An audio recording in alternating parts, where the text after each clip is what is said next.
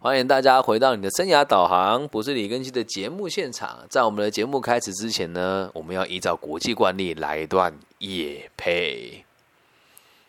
大家好，我李姑娘啊，当初时去海外进修的时阵，搬厝搬了真紧，连我迄顶假发嘛拢炸甲焦焦焦。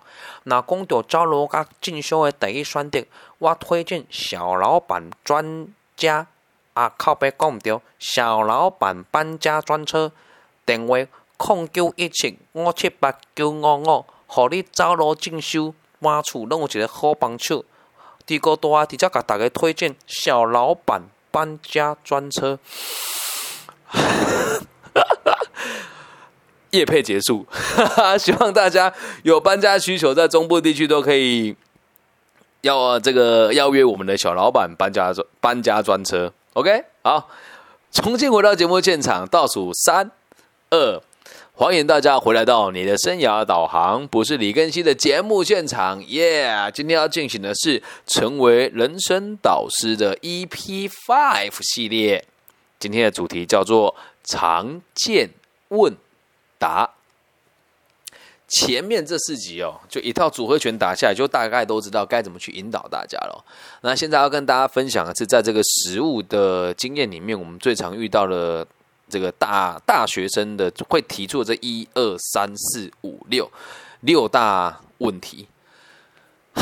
这一集其实就不限于这个教育工作者听了，而是要跟大家讲哦，当你被人家这么问的时候，怎么回答才是比较中性的？我不能讲说我讲的是百分之百最好的回答啦，但是这个我认为大家都被遇到啊，我们就用讨论的方式来听一听、聊一聊，因为我相信很多人在这方面都比我还要更有经验。对，特别是在这这一次跟我有这么多合作的社团当中，我相信你们都比我有经验很多。这个社会上的事情，你们是比我还要更明了的。所以这几个问题哦，分别是：我很迷惘，我该怎么办？考公务员到底好不好？我该怎么样培养所谓的世界观？为什么我这么没有自信心？我该怎么赚大钱？还有没人爱，该怎么办？就这几件事情是听起来都很容易，而且都是大家每天都会问的问题哦。然后每个人的回答方式也都不一样。那我现在用我的理解的逻辑来跟大家分享。Part One：迷惘怎么办？这就很简单呐，没有再怎么办呐？你就跟他讲哦，啊，你现在就是过得爽才会觉得迷惘啊，对吧？不然你就要问我说，可以借我钱吗？我下个月钱付不出来，高利贷要剁我的手脚了，对吧？所以迷惘的背后都隐藏着你现在过得很安逸呀。安逸就不会怎么样啊，安逸很好啊，又不是安利，哎，别乱讲，没有，安逸很好啊。你要先跟他讲哦，人哦，之所以会觉得迷惘，就是因为你不认为自己的生活跟工作对社会有价值，你不认为自己的生活跟工作对社会有价值啊，所以你要带他去思考说，啊，其实不会，已经过得很好了。这我都用我生命故事跟大家分享了。我有一个很好的朋友在加油站上班，年纪大我三岁。在台湾的加油站上班，轮三班，你的月薪大概是三万块台币左右。他开的车哦，是一百二十万台币的车。然后我开的车，台币才五十万。那你说他迷惘还是我迷惘啊？他一个月的收入就是台币三万块，也不会再多了。那我一个月的收入可以是他的五倍，甚至是十倍。啊，我过得比较快乐吗？没有啊。然后再来，很多说啊，我我我都不知道我自己要做什么，好没有方向感哦。那没有方向感就存钱呐。他说存钱之后做什么？投资啊。啊，投资如果赔掉怎么办？啊，就知道自己没有不是这块料，就摸鼻子继续继续上班呐，对吧？我好迷惘怎么办？你就要告诉他，先把你眼前的事情做好啦。大学生眼前是什么？考照啊，学技能啊。啊，上班族、上班受薪阶级的，你的这个责任是什么？让你自己的能力被看见呐，老板看见会帮你加薪嘛？但这种事情有那么容易吗？不会嘛？老板看见你然后不加薪，那是让别的老板看见你帮你加薪嘛？对吧？还有那个问题也很有趣哦。我我工作一直换啊，然后网络上很多专家都说这个工作一直换表示我没有忠诚度。我就问你啊。如果今天哦，你是一个被受暴的男生好了，家暴你是男生哦，啊，你老婆打你五年、八年、十年，然后为了表现你的忠诚度，你就不跟他分手吗？脑袋坏掉是不是？所以这个迷惘里面还有个含义，是你很在意别人的眼光，很在意别人的看法。那我们要怎么去解决这个问题哦？还是回归到根本，看看你对社会能够什么协助，能有什么贡献，眼前能够做的最小的可行性的事情是什么？然后花够的时间在这个领域爬到一定的程度之后，再决定要不要继续往这个领域走。啊，老师不是啊，啊，我现在就就就是在餐饮业班端端盘子、洗洗碗这样子，我该怎么办呢？哎，你也那就是你已经在这个领域出类拔萃了啊？真的吗？我说对啊，你们公司不是都用料理包而已吗？哦，对啊，啊，你还不就倒进去这样勾一勾、勾一勾、勾一摆盘乱摆，然后就算上半分钟位置你擦一擦，端着就出去了，不是吗？我说对啊，我说那那就是已经最高领域了，你还想怎么样？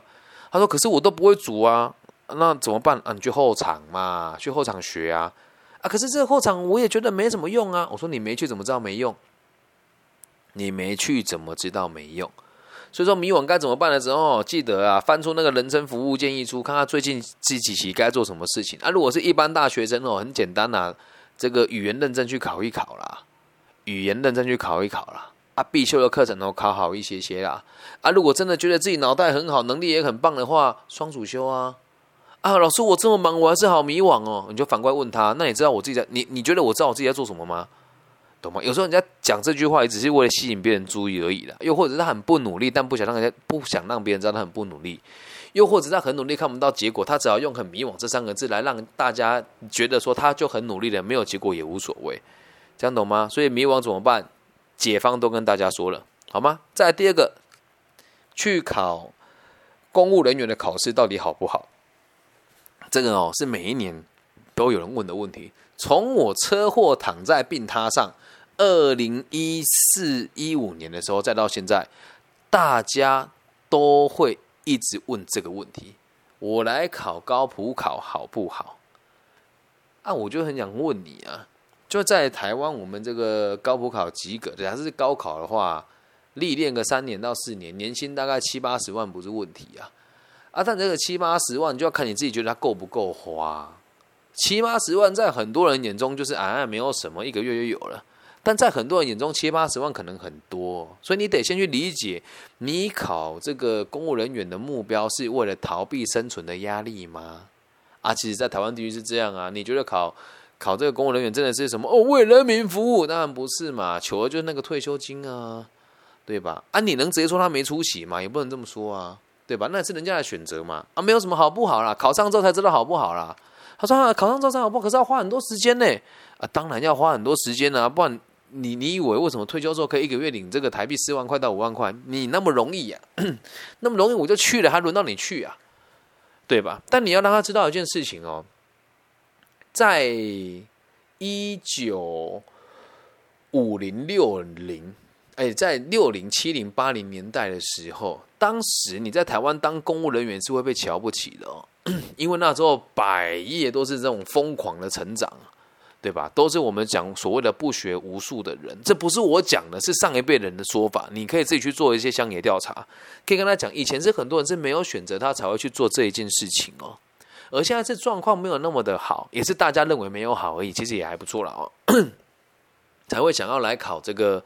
公人员考试让最大的这个机关来抚养你啊，所以你不要问我好不好啦。今天呢，如果你有钱的话，你也想下定决心，就跟你爸妈借个这个七七八万块台币，考这个终身保固考到上为止，然后一年的教材费就再补个几千块，就可以一一路补下去。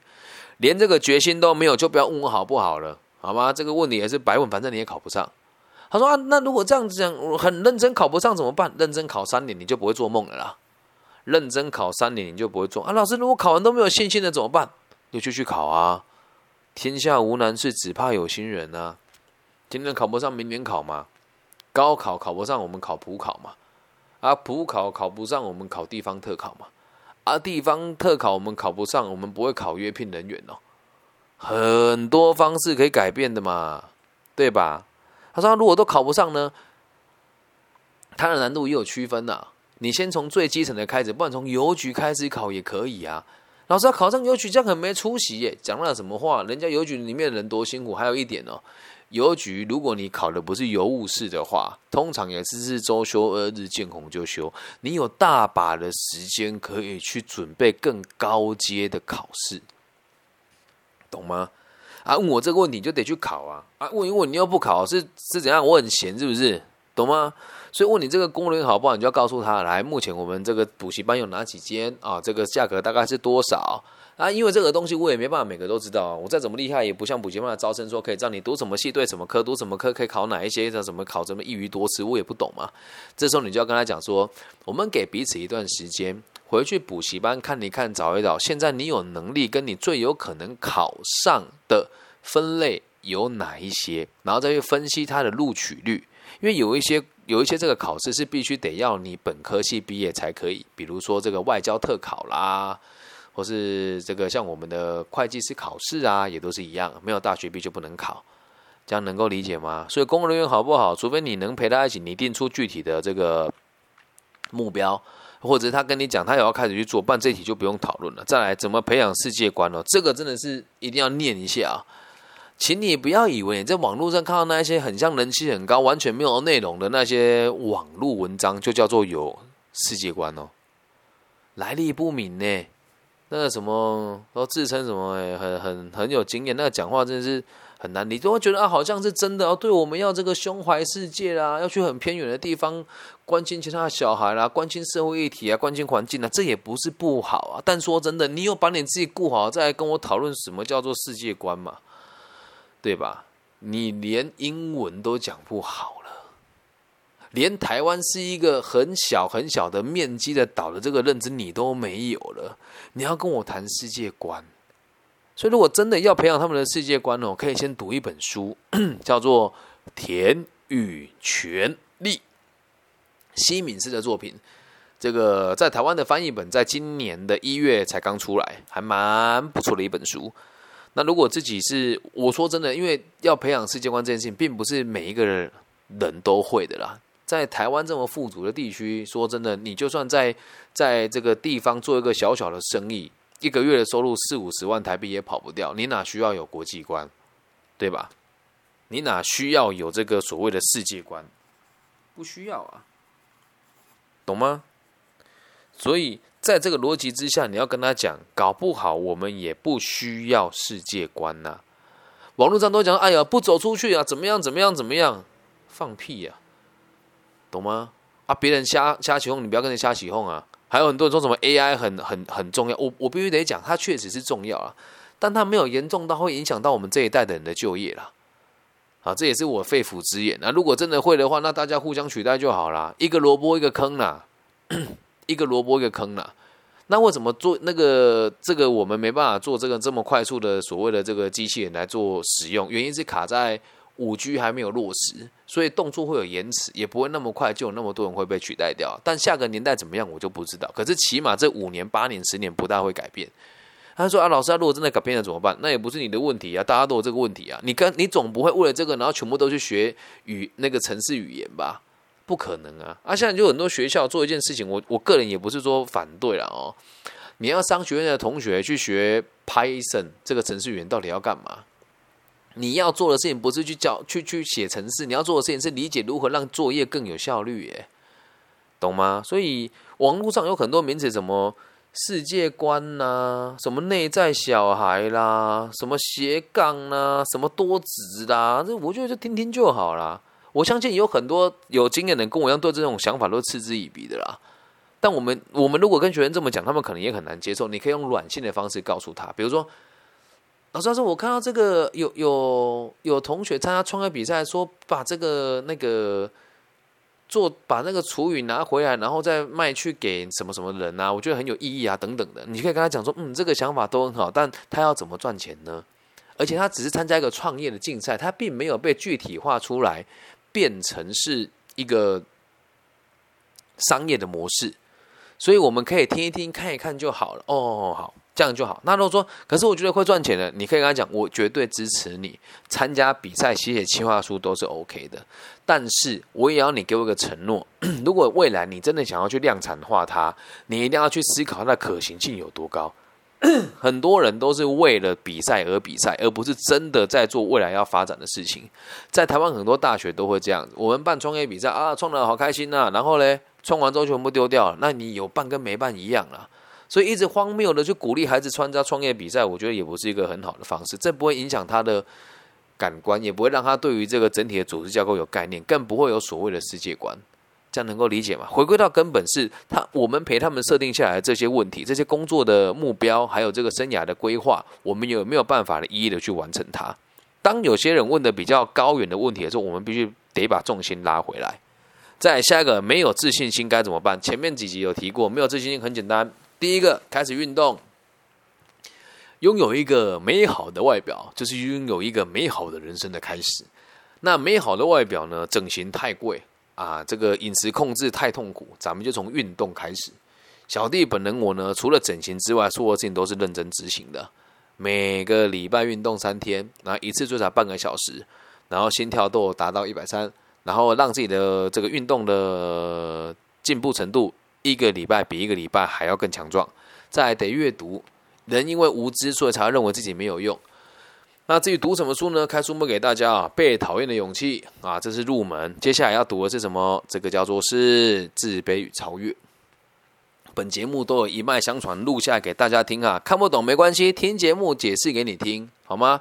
然后再来就是得读一些你在这个领域当中该去深入理解的。著作，那如果没有的话，也可以看《田与权利》啊，你会了解社会阶级是怎么来的啊。如果看不懂没关系，去听我那个理财与生涯规划常见盲点 EP Four 常见手法里面就会提到了，理解吗？读这些书了，这个《田与权利》的田叫甜美的甜，田与权利哦。所以没有自信心的朋友就是这么的简单。然后最后的最后，你可以让他每个礼拜跟他讲，我们每个礼拜跟一个陌生人搭讪一次。但搭讪不要很猥琐，说小姐你好漂亮啊！当然不能这样子哦。你可以跟他讲说，因为我现在还是个大学生，然后对自己比较没有自信心。然后我在上了某个课的时候，有个老师跟我们讲，我们可以每个礼拜认识一个陌生人。那被拒绝了也没有关系，那能不能跟你留个联络方式？被拒绝也无所谓啊，拒绝久了就不紧张喽，懂吗？这是建立自信心最好的方法之一。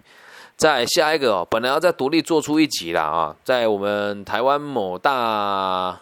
医疗团体的一个中高阶主管问过我这个问题，也最近很多人问我啦，说，哎，为什么年轻人都想要赚大钱？对啊，我也觉得很 fucking nice 啊，就是为什么大家都想要赚大钱？不懂呢，赚大钱有什么意义？真的呢？啊，如果你自己是很赚钱的老板，我就得问你，你过得开心吗？你过得开心吗？昨天呢，我去便利商店买东西吃，然后看到他在门口就放那个什么。什么压力大专区啊，什么一些补品啊，啊也不贵啦，一包就我记得好像是两三千块这样，然后就有一个男生哦，一看就知道像工作压力很大，然后穿那个西装外套这样，然后就这样一脸这样微迷的看着那个药，然后他看我在看，他说：“哎，大哥你有吃吗？看你身材维持的不错。”我说：“这个我会吃啊，但我不会在这边买。”他说：“为什么？”我说：“这里买很贵啊，当然去药局买啊。”然后他讲说：“哦，是我还做什么行业的？我平常不是一个喜欢跟人家交流的人呐，就是我蛮低调。如果要跟他解释说啊，我在什么什么地方教书，听起来像炫耀啊。你又跟他讲，他说他很难理解，说啊，我就是在就是就是当一个老师这样要去授课啊。然后他讲说：哦啊，稳定吗？我说还好啊，老师薪水就这样嘛。然后他说：哦，应该不错吧，三四五万块。我说你嘞？”他说啊，我做房屋中介啊，啊，我说好赚吗？他说不错啊，最近还不错，可是很累。啊，我做过，但我没有问他啊。他说做的不错，怎么样？我也不知道嘛。然后他就讲说，哎，我现在觉得有点后悔。我说为什么？他说我以前在那个某个百货公司里面做专柜啊，啊，那时候钱赚不多，可是很开心。啊，现在身体都弄坏，有时候去应酬干嘛的，都还要花钱吃补品，很不值得。每天都在。上演一样的事情啊！床再大，家再大，你晚上睡下就那那个一百八乘一百八的那个空间而已啦。啊，车再大就驾驶座而已啦，懂吗？啊，你吃再好嘞，明天是拉出来变成一坨屎啦！啊，交这个真的有去外面，因为这个你有钱所交到这群朋友，等你没钱，大家也不理你，老人家也不理你啊。懂吗？所以你当当他问你为什么要赚大钱的时候，要怎么赚大钱的时候，你得先问他为什么要赚大钱。这样能够理解吧？那你说啊，老师啊，你自己本身不想赚大钱嘛？啊，这个逻辑就很有趣了。我没有很有钱，但我很大方。然后再来第二点是，我的收入确实也不差。但我如果你们有兴趣的话，私讯我，我会跟你讲我的收入大概是多少。因为接下来这几集都是制作给很多大老板看的，我的收入跟你们比起来真是天差地别。但是我认为生活的富足程度可能不会比你们差。我的工作生活还蛮自在的，嗯。做自媒体，然后在不同的单位授课，也不用受制于任何一个人。然后有空我就是游泳，就是做家事，就是陪女儿。所以女儿的长大过程当中，每个阶段我都清清楚楚、明明白白，什么时候会走，什么时候打预防针，预预防针打了之后有没有哭，然后。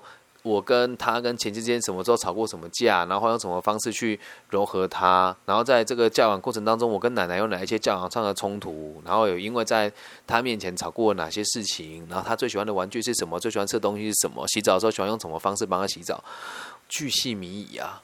所以我我不觉得钱有什么大不了的，但是说真的，我的我的物质生活真的也还可以啦，我可以不看标价吃我想要吃的餐厅。对，你你说一餐吃个五六千块，我觉得可以。对，但你说要我去买一个那个包包十几二十万，我是我是绝对买不下去的。嗯，所以或许每个人逻辑不同啦。我必须得讲哦，讲到这个地方一连五堂课下来，你可能会觉得我没出息啊。我也很多人被这样，我有很常被人家这样点过啊。因为毕竟综合我过去的经验，应该要做商人或者是做完全为企业管顾，我才会赚钱嘛。但这是我的选择啊！但我也不是说赚钱的人不对，也不是说赚钱的人不好，而是也要让他们知道，说世界的方式很多，不能用你的角度去解释这个世界。而我在解释这些解释这些事情的时候，也是一样，我会说赚大钱的方式有哪一些啊？啊，这个每个人专业不同，今天不提。如果今天真有人要叫我做一集如何赚大钱，我再做一集，这不是我们今天要讨论的重点。每个人都有自己的。能耐，每个人都有自己的世界，每个人都有自己的思维。所以，如果你在你未来要当生涯规划老师，你得先知道怎么赚大钱啊。又或者是你自己身上的物质生活也不错了，你要陪他一起定义什么叫大钱？五万多吗？十万算多吗？五十万算多吗？一百万算多吗？一千万算多吗？每个人看法都不一样嘛。懂吗？那至于这个年代为什么想赚大钱，其实很简单了，不是这个年代，每个年代都一样。台湾以前流行过什么大家乐，后来什么上市什么未上市股票，再到现在什么上市股票。如果你愿意的话，可以去看那个林瑞阳跟黄安演的那部电影，叫《一九九五论八月》，里面就很写实的写那个年代的台湾人也是好吃懒做的。到现在我们也一样啊，能站着。而能坐着就不站，能躺着我就不坐，谁不想？这是人的本性嘛，对吧？这是人的本性嘛，所以你也不能说这个年代人特别懒还是怎么样，每个年代都一样了，谁不是贪生怕死爱钱，对吧？但这个有没有需要导正？绝对有需要啊！你就看我现在做这一期节目，我也不是抱怨的，就我很多朋友跟我讲说你很爱抱怨呢，说说别人别人不给你钱，那你都做很多，我没那个意思呢，我没那个意思呢，是因为。大家都有钱，也有时间，也有资源，然后也会学很多东西，但未必对大家有用。那难道你李根熙就一定有用吗？我如果觉得自己没有用的话，我那么认真干嘛？我那么努力干嘛？做这件事难道是为了钱吗？别傻了！我也不是没有在正统的大学里面授课，也有很多大学邀请我去帮学校老师做培训哦。如果一整天下来，他这个收入其实是还不错的，很有可能是。就是还不错，收入多少钱我们就不说了。那我为什么愿意用这种免费的方式在网络上让大家听，也是一种反讽了。我看了很多，这个是一次受训就，讲真实状跟大家分享哦。某一个人比我资深很多，我们去某个地方受训，他是主要的老师，我只是负责的，我只是协助他的 co leader，不是他讲的东西不好，是真的很理论，没有人听得懂。而现场来的是全中台湾的就业辅导的工作者。后来在结束之前，有个有个学员真的受不了，他就举手说：“哎，老师。”我想要借大家的双手感谢一下今天的助教根熙老师。我已经很久没看诊，甚至我忘记他是谁了。他说我跟某某某、跟某某某、跟某某某现场有四位同学都是根熙老师的个案。我们在求职的时候领失业补助的时候是上根熙老师的课的，然后写了履历自传之后，我们才来这边做就业辅导的工作。那你说我能说什么？他在现场那一天的这个课就是我的一倍，收入就是我的四倍。还好我不靠这个赚钱，所以现在我做这一档节目目的也只有一个，我不能讲说我百分之百是最好的，是最棒的，但就我个人这几年工作经验下来，这套方法真的很不错，而且也没有跟大家收费，为什么你们不听一听呢？为什么不采用看看嘛？那使用之后不喜欢再来说嘛？你也可以否定我，你也可以去外面分享说这老师讲的东西是没有用，我可以接受啊。理解吗？所以，我我并不是说什么想要打坏行情怎么样，是我真的想改变这个社会，我没有开玩笑。就像我为什么要参加那么多社团，这里的人都比我还要更有钱，都还要比我更有权势。但每次讲到要为孩子付出什么，大家想到就都是比较这个自我的东西，而不是这样一个全面性去辅导他们的方法。了解吗？而这样子的社团，我加入了大概五个到六个左右，我也都是按时缴社费，看大家拿去吃吃喝喝玩玩，我也都 OK 啊。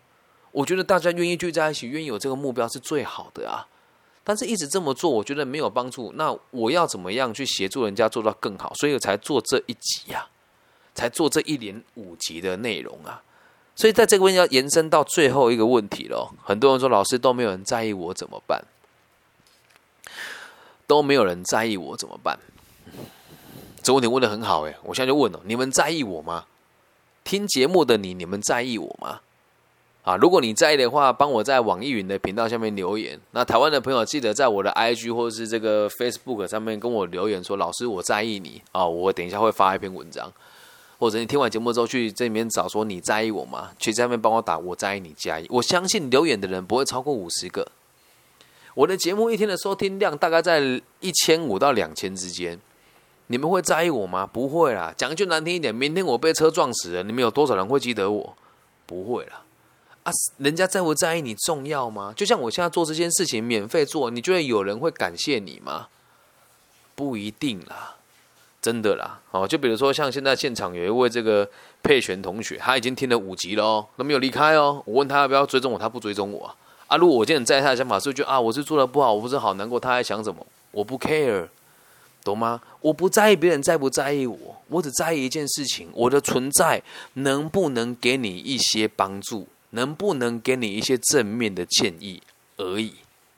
所以这这一题，如果有人问说老师没人爱我怎么办？你可以跟他讲啊，因为自己没有价值，所以你才觉得没人爱。你说那李根新，你自己觉得有人爱你吗？很多吧，想不爱我都难呢，真的。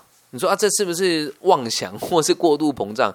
也没有啊，我做人确实很认真、很付出、很努力，吃亏了我也不说话，然后尽可能的协助每一个人。在大家看得到的地方，我也不一定会展现给人家看。就像昨天晚上跟跟同学开会到快十二点，然后我自己牺牲我自己睡觉跟陪女儿的时间。那如果做到这个地步，人家还不爱我，人家人家还看我不顺眼，那我该怎么办？我要开心呐，对吧？我就不需要在这些人身上花时间了嘛，理解吗？但是有个但是哦，有个但是哦。如果真的都没有人爱你，你就要检讨你到底做错了什么。你的爸爸妈妈、你的兄弟姐妹、你的亲人、你的朋友，为什么没有人在意你？我大学的时候劈腿被抓到，这没什么好不说的啊。对我劈腿被抓到，所以全班排挤我，大家都讨厌我。我们班有个男生现在在某个证券当 IPO 的辅导这个主管，他那时候跟我讲说：“你就是做人太失败，我们都不想跟你玩。”出来检讨啊！我不应该劈腿啦，这是实话。不管他的结果是什么，我被人家以为我劈腿那就是错。所以事出必有因呐，了解吧？事出必有因呐。啊，我们讲做人都是先有结果啦，但是事情哦一定都会先有因呐，这样明白吧？那我们讲了这么多，这一整个系列打下来之后，我相信大家都有粗浅的能力，可以来帮助年轻人的，可以给他们一个初步的引导跟一个小小的这个。分享，让他们对未来的生活跟工作更有方向感一些些。那以上就是我们这五集的全部的 EP，在这边就要做个小小的结束。我应该会一口气把它上传完了，因为下个礼拜我会非常忙。疫情慢慢的解封了之后，真的工作也开始量变大了。然后这个节目从头到尾都只有我自己一个人，所以就算你要跟我合作，我也不知道要从什么地方合作起，因为。我自己都能够解决啊，啊还要花时间跟你沟通，我觉得好浪费时间，这也是我现在要检讨的事情啊。对我也还在学习当中。对，那如果听完这五集你觉得很喜欢、很感动，然后有想要跟我一些回馈或者聊一聊的话，都欢迎大家来来这个留言互动一下啊。如果是这个大陆区的朋友，就从网易云的频道的留言区留言给我就 OK 了。那如果你比较害羞一点的话呢，就加我的微信号，我的微信号是 B 五幺五二零零幺。那台湾或其他地区的朋友，就直接搜寻我的名字就可以找到我了。我的名字叫李庚希，木子一个李，甲乙丙丁戊己庚辛的庚，然后王羲之的羲。希望可以在不同的这个留言平台跟频道上看到你，然后也希望大家都可以秉持着这样的精神，让台湾的社会更加的安定。那如果可以的话呢，也希望大家可以分享我的节目。我的目标是希望在今年开学以前，可以冲到全台湾。心理类别的节目的前五名，然后影响更多的朋友在生涯规划的领域。我爱你们，希望这几集的节目对你们有帮助。然后我录完了，花了大概四到六个小时，真的很累。好，我要去休息了，拜拜。